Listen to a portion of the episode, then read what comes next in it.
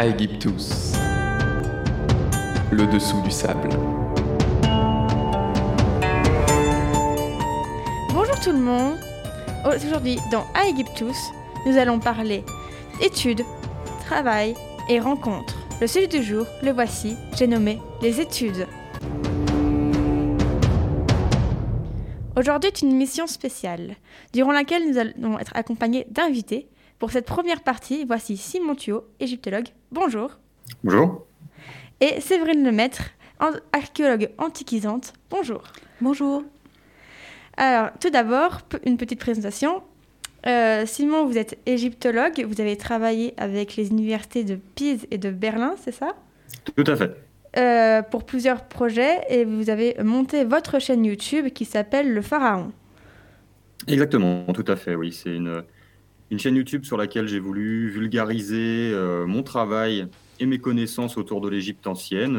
Euh, il y en avait assez peu sur YouTube qui traitaient de ce sujet en particulier, donc je me suis dit que j'allais mettre mon expertise, si je puis parler ainsi, en tout cas mon accès aux sources et à la méthode historique à profit et permettre à tous les passionnés et les simples curieux de, trouver un petit peu euh, ce qu'ils peuvent rechercher autour de l'Égypte euh, sur Internet.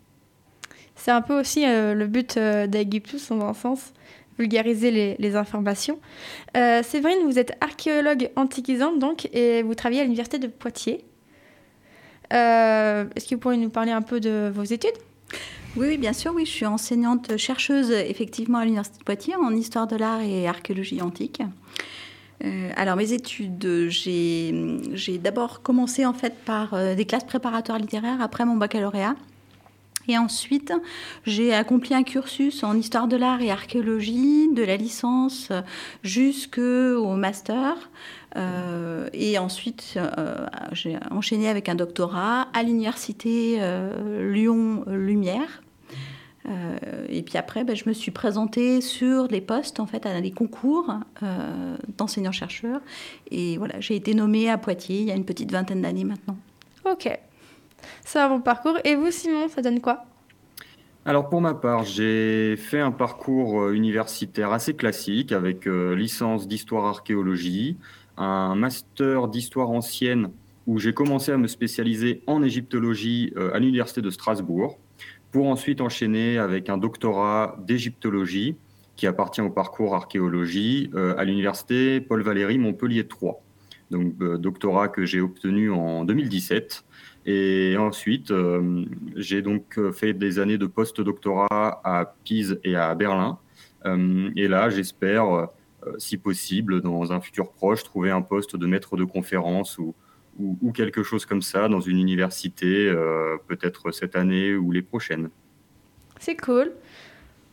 Et euh, si vous deviez euh, expliquer votre métier à une personne qui cherche à s'orienter, comme maintenant c'est l'ouverture de Parcoursup, vous l'expliqueriez comment? Alors, bonne question. le métier d'égyptologue, c'est donc spécialiste de l'histoire de l'Égypte ancienne, période antique. c'est beaucoup de recherche, bien entendu. C'est beaucoup de travail de synthèse autour des documents que nous a livrés l'ancienne Égypte. Donc ça peut être des documents textuels, ça peut être des vestiges euh, architecturaux, que ce soit du monumental, euh, du bâti, ce genre de choses. Ça peut être des, vestiges humains, euh, animaux, bref, ou du mobilier, tout ce que l'archéologie permet de, trouver sur le sol égyptien. Ensuite, on les analyse et on tente d'en tirer une, une, synthèse pour améliorer notre connaissance de l'histoire de l'Égypte. Euh, pour ma part, je suis plutôt spécialisé dans l'étude de la langue, dans tout ce qui est linguistique et philologie, donc l'étude des textes égyptiens. Et il y a aussi évidemment une part de partage dans ce métier, que ce soit à travers l'enseignement, euh, à travers les conférences qu'on peut donner en association ou lors de colloques euh, universitaires. et on peut aussi évidemment écrire, on doit même écrire des, articles, voire des, des ouvrages qui résument nos, nos recherches et qui permettent justement à la science d'avancer et à la connaissance de, progresser. Donc c'est beaucoup de recherche et une grande part également d'enseignement et, de, partage. Beaucoup de partage et euh, de communication, puisqu'il y a beaucoup euh, d'échanges avec euh, d'autres métiers. Est-ce que, Séverine, vous avez déjà échangé avec d'autres archéologues égyptologues dans le cadre de votre profession d'antiquisante? Oui, bien sûr. En fait, ce qui fait euh, un peu la spécificité du métier d'égyptologue, c'est le terrain, c'est-à-dire le terrain égyptien.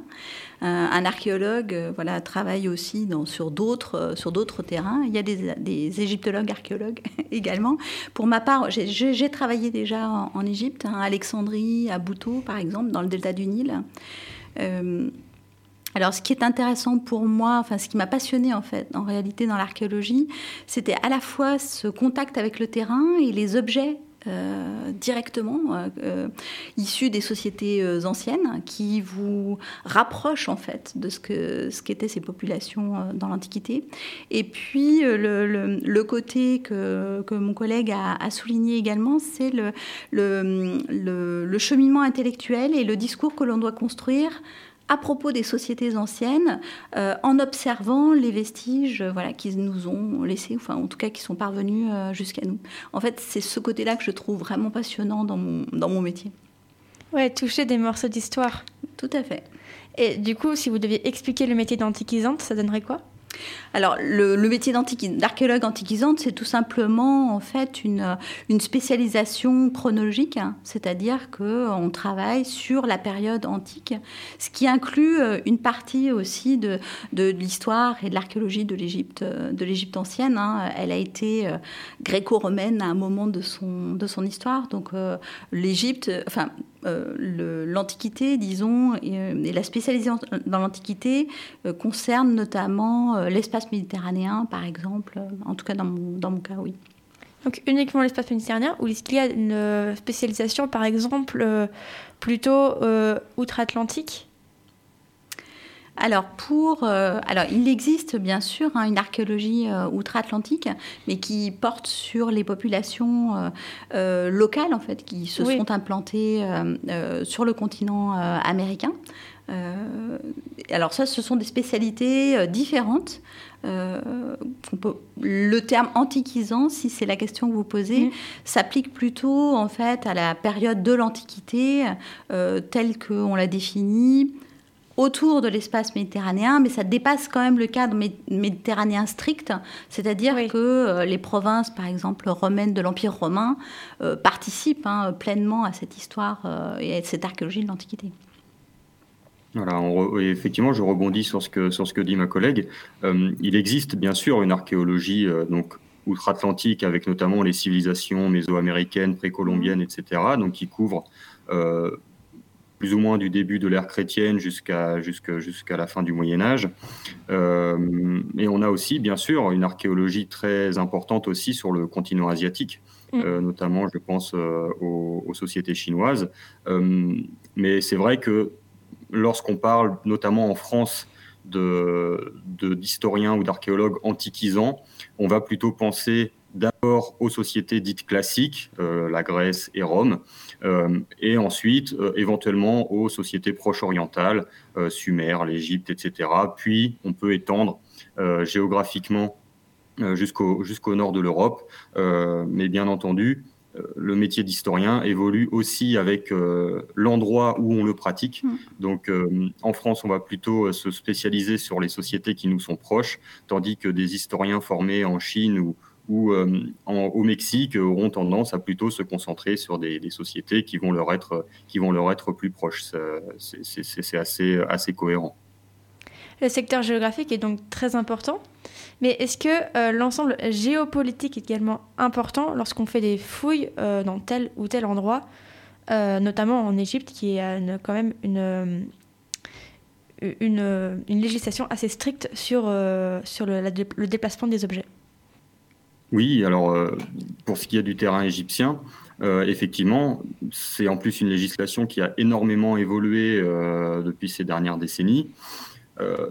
Premièrement, avec le fait de ne plus pouvoir sortir les objets du territoire égyptien, euh, ce qui peut tomber sous le sens, hein, puisque l'Égypte euh, veut conserver son patrimoine et son antiquité. Donc, euh, tout ce qui est extrait du sol égyptien doit être analysé en Égypte et laissé sur le, sur le territoire. Et c'est vrai que l'archéologie se confronte parfois à des difficultés d'ordre plus ou moins administratif euh, puisqu'il faut notamment, alors je parle surtout pour l'Égypte puisque c'est ce que je connais le mieux, euh, il faut obtenir tout un tas d'autorisations diverses et variées divers ministères pour pouvoir accéder au terrain. et même une fois qu'on est sur le terrain, on n'a bien évidemment pas le droit de faire tout ce qu'on veut. nous sommes sous, sous, la surveillance en quelque sorte de, de, personnes qui viennent vérifier que le chantier se déroule bien et, selon les, règles établies au préalable. Donc oui, la situation euh, géopolitique de certains pays euh, contribue énormément à, l'activité sur place. Si je peux ajouter euh, un mot, je, dirais que j'ai vécu la même expérience en Turquie où j'ai beaucoup travaillé pendant une quinzaine d'années. Euh, mais en fait, euh, nous sommes invités à travailler euh, sur, dans ces territoires étrangers, dans ces pays étrangers. Il faut donc se conformer et bien sûr à la législation en vigueur qui porte sur les, biens culturels en particulier. Et voilà.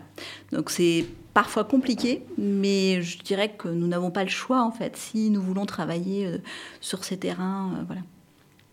Et donc pour beaucoup de voyages à l'étranger, ce qui implique bien sûr la connaissance des langues. Euh, quelles sont les langues qui, selon vous, euh, seraient à préconiser pour euh, travailler dans le milieu de l'antique?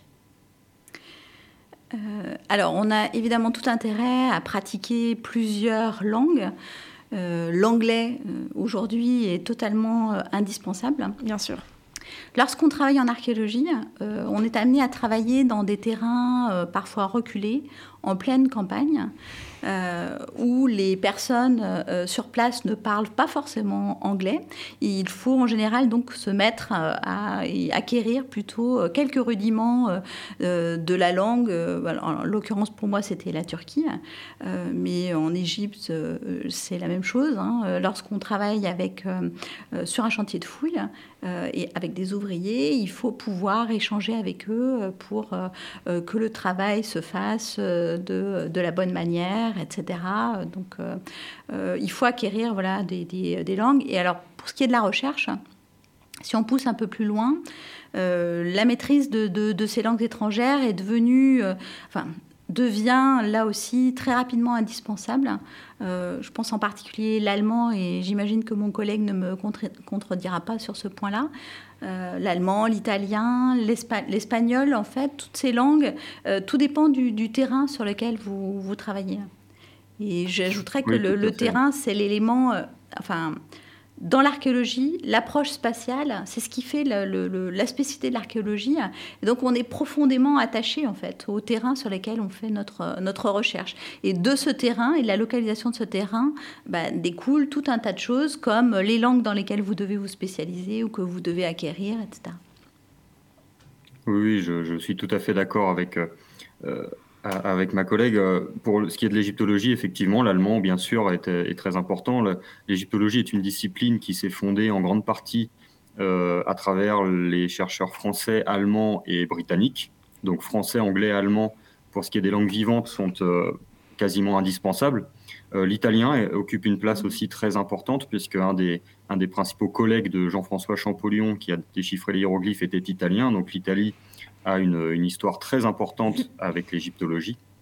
Et, euh, et, effectivement, sur le terrain, avoir des, au moins des rudiments d'arabe égyptien est extrêmement important, puisque en dehors des coordinateurs et, euh, ou des, des, maîtres d'œuvre sur les chantiers, les ouvriers euh, et certaines personnes qui viennent nous aider sur le côté logistique peuvent effectivement ne pas parler du tout l'anglais, le français. Euh, donc avoir quelques, éléments de la langue locale euh, est évidemment un, très gros plus. Euh, et tout ça, c'est évidemment sans parler des différentes langues mortes qui peuvent concerner bien sûr les, vestiges que l'on met au jour. Et pour ce qui est des langues vivantes, français, allemand, anglais, italien et la langue locale de nos, de nos chantiers, oui, c'est ça, ça paraît beaucoup, mais c'est au final assez, assez indispensable au quotidien. Donc il faut être au moins quadrilingue, au final. Bah, disons c'est un plus. Oui, disons qu'il faut pouvoir, enfin, euh, pour les langues euh, qui concernent plus particulièrement la recherche, il faut être capable de les lire, pas forcément de, parler couramment, mais de lire et de comprendre, euh, voilà, pour échanger avec les chercheurs d'autres d'autres nationalités, tout simplement. Et j'allais justement poser la question sur les langues mortes, mais du coup, on m'a coupé la sur pied. Mais sur le secteur méditerranéen, les langues les plus importantes seraient donc le latin, et le, grec. Le grec. Et euh, peut-être l'hébreu, non? Euh, Alors l'hébreu... L'hébreu n'est pas complètement une langue morte. Non. Puisqu'elle a encore pratiqué euh, énormément. Mais est-ce que c'est une langue utile alors pour l'Antiquité, pour l'Antiquité, en fait, ce, sont les langues, c'est l'araméen par exemple, mais qui sont des, des langues rares et peu utilisées et peu connu, en fait, même s'il euh, y a des spécialistes, hein, bien sûr, mais euh, il y a aussi d'autres langues spécifiques dans la péninsule arabique utilisées dans l'Antiquité. L'acadien, le sumérien peut-être aussi? Pour, les, pour, l'Orient, pour la période de l'Orient ancien, effectivement. Donc euh, toutes ces langues-là, il faut avoir... Enfin, encore une fois, tout dépend de votre, votre terrain de recherche. mais c'est vrai que pour l'espace méditerranéen, la période classique, le, avoir des connaissances en latin et en grec, euh, ça paraît un plus euh, indéniable. Oui. Oui, tout à fait. Euh, pour, après, pour ce qui est effectivement des langues orientales, hébreu, araméen, syriaque et compagnie, c'est vrai que là, on va entrer dans des spécialisations mm. vraiment assez poussées, avec des sites vraiment bien particuliers, des aires géographiques très particulières. latin et grec, même dans le cadre de l'égyptologie, c'est vraiment pas à négliger, d'autant que mm l'Égypte a été en contact avec la Grèce de longue date mm. et évidemment est devenue une province de l'Empire romain, euh, une province romaine au moment où, de la bataille d'Axiom où euh, Octave bat Marc-Antoine. Donc euh, le latin n'est évidemment pas à négliger. après, lorsqu'on est égyptologue, c'est vrai qu'on va, on va quand même plus se concentrer sur les langues égyptiennes en particulier. en tout cas, la langue égyptienne et ses différents stades, puisque sur 3000 ans d'histoire, une, une, langue, elle mm. évolue forcément. Et donc, euh, la connaissance de l'égyptien, même si on n'est pas spécialiste des textes, euh, est assez indispensable. Après, une connaissance plus ou moins poussée, si on est philologue, bien sûr qu'on va la connaître sur le bout des doigts. Euh, si on s'y intéresse moins, il faut avoir au minimum des bases pour pouvoir lire des, inscriptions les, plus, rudimentaires. mais c'est vrai que tout, le bagage linguistique quel qu'il soit, ne sera jamais négligeable et ne sera jamais perdu de toute façon dans le monde de la recherche et de l'archéologie, euh, puisque ça pourra être amené à servir euh, dans, dans, certains cas. Tout à fait. Euh, ça me fait penser d'ailleurs du coup aussi à, à, tout ce bagage en fait, mais également le bagage humain, les rencontres. Est-ce que par exemple sur, euh, sur un chantier archéologique ou même dans des rencontres de la vie de tous les jours, à quel point est-ce que ça peut être utile euh, sur des travaux de recherche? Alors si je peux juste euh, te répondre, je donnerai mm. deux exemples. d'exemples de, de, rencontres qui, moi, ont été déterminantes dans mon, dans mon parcours. Euh, je ne fais pas partie des archéologues euh, qui, euh, qui, ont, qui souhaitaient devenir archéologues depuis qu'ils sont tout petits, mais c'est bien la rencontre avec un professeur et un cours qui donnait à l'université de Lyon, qui, donc c'était en licence, qui m'a qui m'a convaincu en fait vraiment de devenir archéologue. Je, je, suivais son cours et je me suis dit ah mais c'est le métier que je veux faire vraiment. Donc euh, les rencontres sont absolument déterminantes et ce, professeur est devenu mon directeur de recherche, je peux citer son nom, hein, c'est Armand Débat, euh, voilà, qui était, qui, était au CNRS hein, à Lyon et qui donnait des cours euh, à l'université. Donc ça, c'était une première rencontre déterminante. La deuxième, enfin les deuxièmes, les, rencontres ensuite, ce sont toutes les rencontres qui ont lieu dans le cadre de la de la recherche euh, qui sont extrêmement stimulantes dans les colloques, euh, aussi dans les missions euh, qu'on peut faire en France ou, ou, à l'étranger, où là on a n'importe quelle manifestation scientifique et l'occasion vraiment d'échanger, de stimuler notre, notre intellect. et dans certains colloques qui sont organisés régulièrement, on a, moi en tout cas j'ai développé des, des amitiés en fait de colloques, c'est-à-dire des gens que je n'ai l'occasion de voir que dans ces manifestations scientifiques, parce que nos vies sont différentes, euh, dans des lieux différents, mais simplement tous les deux ans ou tous les quatre ans, ben, on se rencontre euh, euh, lors de tel ou tel congrès ou manifestation. Et c'est tout, ces, toutes ces manifestations, elles sont l'occasion ben, de, ben, de nouer des, échanges. Et c'est un des aspects du, de, de, mon métier que j'adore, en fait, hein, vraiment, cette possibilité d'échanger et surtout de rencontrer rencontrer de manière très facile euh, d'autres personnes qui ont les mêmes centres d'intérêt que, que vous. Oui, je suis 100% d'accord avec, euh, avec Séverine. Euh, effectivement, en colloque, on croise énormément de collègues. des fois, il y a des colloques à, des colloques à plusieurs centaines de, de, personnes, donc on croise énormément de monde. Et certains collègues rencontrés au détour d'une conférence qui nous a plu sont devenus des amis euh, euh, qu'on a plaisir à revoir lorsqu'on, bah, par exemple, lorsqu'on va dans, le pays où ils travaillent ou, lorsqu'ils viennent nous rendre visite ou lorsqu'on se revoit lors d'un colloque. Donc c'est extrêmement important. Et un autre exemple un peu, bête, mais qui illustre bien ce propos, c'est aussi notamment l'inclusion des nouvelles technologies dans l'histoire et l'archéologie. Euh, ça permet de rencontrer des spécialistes de disciplines auxquelles on n'avait pas du tout accès euh, auparavant, puis surtout parce qu'on n'a pas fait les études pour. Euh, moi, typiquement, la, radiologie ou la, la médecine légale, j'y connais absolument rien. Mais lorsqu'on a des gens qui viennent sur les chantiers pour voir les restes humains, qui passent dans des scanners, des momies, ce genre de choses pour en tirer des résultats divers et variés, bah, ça nous permet aussi de, de, rentrer dans un monde complètement nouveau et c'est extrêmement stimulant intellectuellement et humainement. Donc euh, c'est vrai que ça, l'ouverture de la recherche euh, et de notre travail euh, au monde et à de nouvelles disciplines, c'est très très très enrichissant. Donc ça aussi, en fait, ce sont des métiers qui sont également dans un univers de co-formation, dans un sens.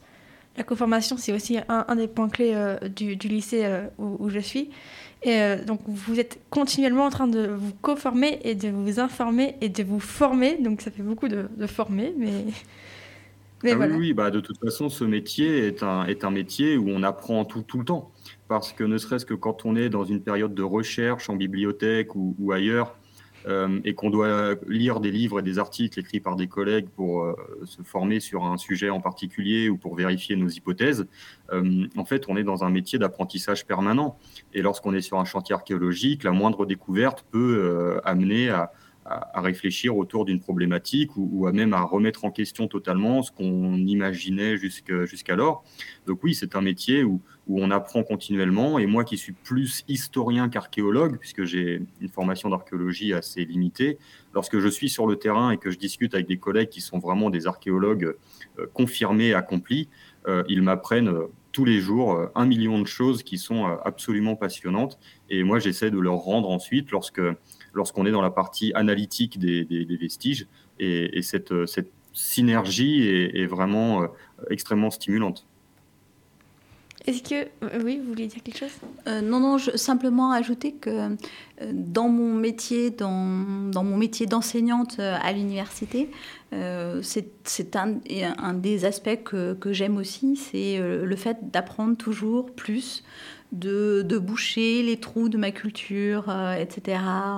En, faisant les cours, j'apprends euh, autant aux étudiants, enfin j'apprends autant euh, que, que j'espère apprendre aux étudiants. voilà, donc c'est, la curiosité fait partie des qualités qu'il faut avoir pour, je pense, faire ce métier et, y être heureux surtout, hein, voilà, mmh. y trouver satisfaction.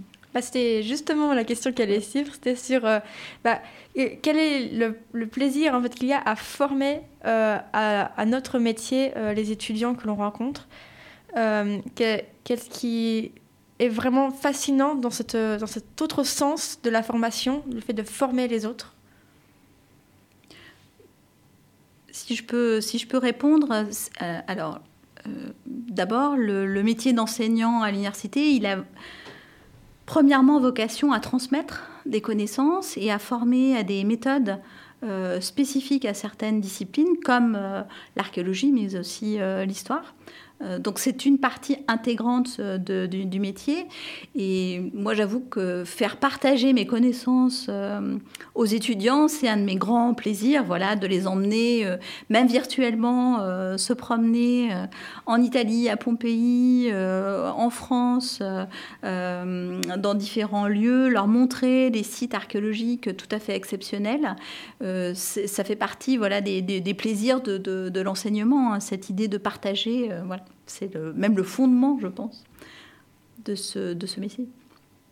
Oui, alors pour ma part, j'ai un petit peu moins d'expérience dans l'enseignement à l'université. J'ai surtout euh, réalisé quelques TD, quelques cours magistraux pendant mes études et mes post-docs, mais quelque chose aussi que, j'ai beaucoup aimé lorsque j'ai enseigné à des, étudiants en université, euh, par exemple, en première année de licence, lorsque les étudiants arrivent à l'université, beaucoup ne savent pas forcément parfaitement vers quelle voie ils veulent se diriger. Euh, il y a un tronc commun, donc certains veulent plutôt se diriger vers du médiéval, vers du moderne, vers de l'antique. Euh, mais il y a des cours qui parfois sont en, commun avec, avec ces différentes vocations. Et ce que j'aime aussi, c'est montrer à quel point le métier d'égyptologue n'est pas forcément celui qu'on s'imagine euh, une fois qu'on arrive à, la fac.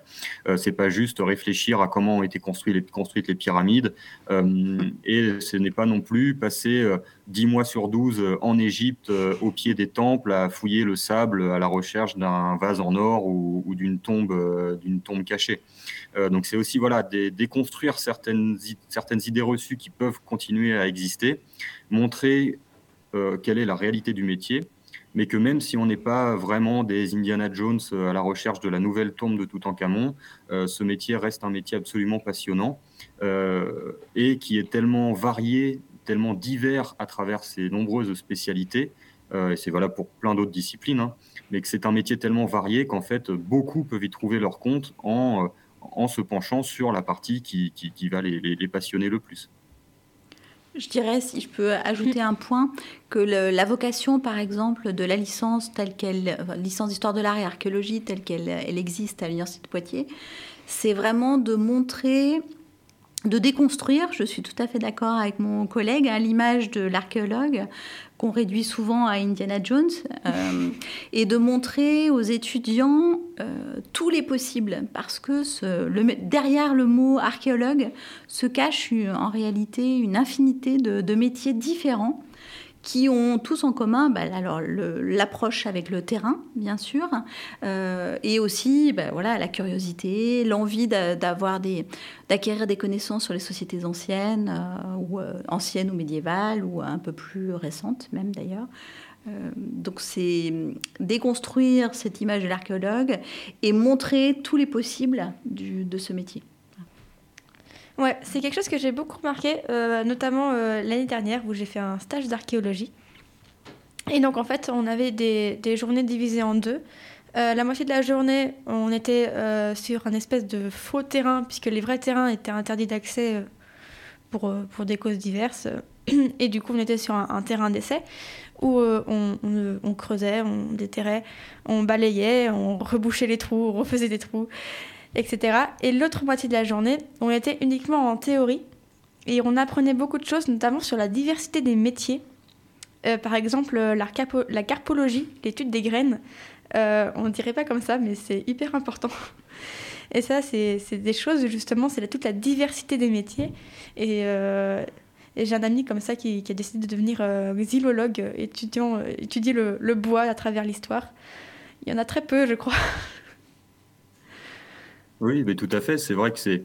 Euh, on se rend pas compte euh, lorsqu'on ne nous l'explique pas. En fait, si on ne nous le dit pas, on se rend pas compte de la, variété des spécialités euh, en archéo et en histoire.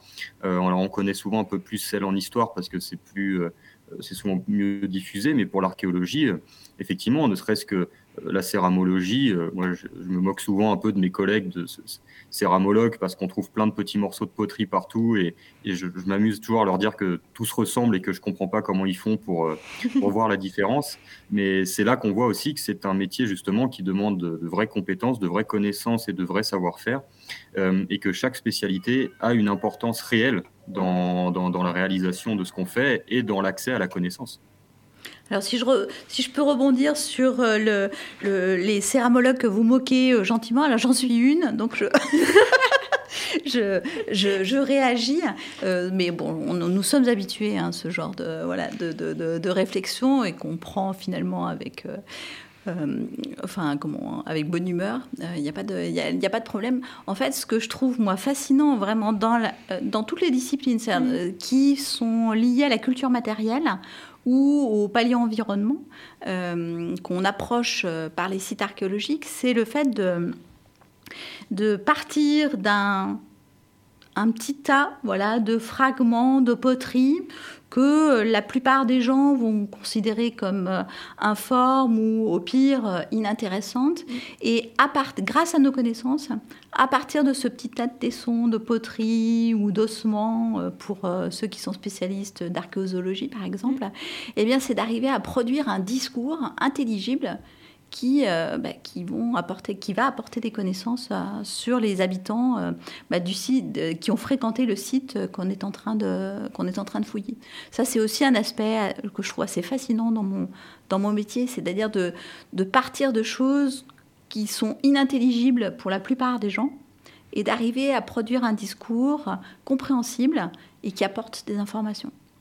Et c'est justement pour ça que j'ai tendance voilà, à, me moquer euh, effectivement gentiment hein, de, ces collègues-là, parce que euh, je suis parfois un peu jaloux de tout ce qu'ils arrivent à, extraire à, partir des, vestiges qu'on trouve, des vestiges matériels justement qu'on trouve dans les tombes, alors que euh, j'ai parfois, on a parfois tant de mal les philologues à, sortir quelque chose de compréhensible d'un texte qui pourtant tout le monde pourrait se dire, bah, normalement un texte, on a l'information dedans et on peut la sortir avec un peu d'analyse. Et parfois c'est assez complexe euh, à, extraire. Et lorsque je vois ce que sont capables de faire certains collègues sur de, de, l'histoire matérielle et, et, artefactuelle, euh, je trouve ça assez, assez magnifique. Et, c'est pour ça que, que, je me moque d'eux, parce qu'au fond, je pense que, je suis un peu jaloux de ce qu'ils arrivent à faire. C'est pas gentil d'être jaloux, c'est pas sympa ça. Mais c'est vrai que, moi-même, je, je jalouse beaucoup les, les gens qui en font des, si beaux métiers parce que c'est vraiment ce que je voudrais faire plus tard. Mais, euh, mais ouais, et si vous deviez euh, définir en un seul mot, un seul, votre métier, ça donnerait quoi?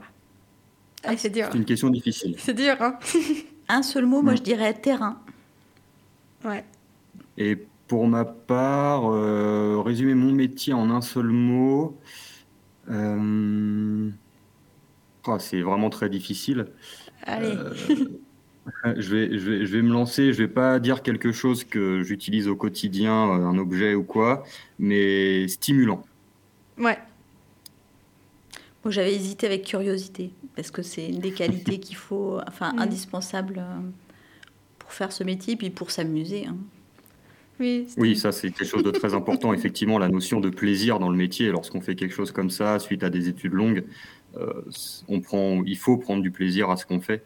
Et c'est pour ça que la notion de stimulation me, plaît beaucoup parce que euh, lorsqu'on a un terrain d'étude qui nous plaît, euh, en fait, on a toujours envie d'aller plus loin et au bout de ce qu'on a commencé. Et souvent, quand on commence quelque chose, il y a 20 ramifications qui partent d'une petite question. et on a envie de toutes les étudier, même si c'est humainement souvent impossible. Mais c'est pour ça que c'est très stimulant parce qu'en fait, c'est un fil qu'on tire, qu'on tire, qu'on tire et qui ne verra jamais le bout. Et, c'est ça qui est un peu frustrant, mais aussi euh, tellement extraordinaire. Eh ben, je pense qu'on a fait le tour. C'est le mot de la fin.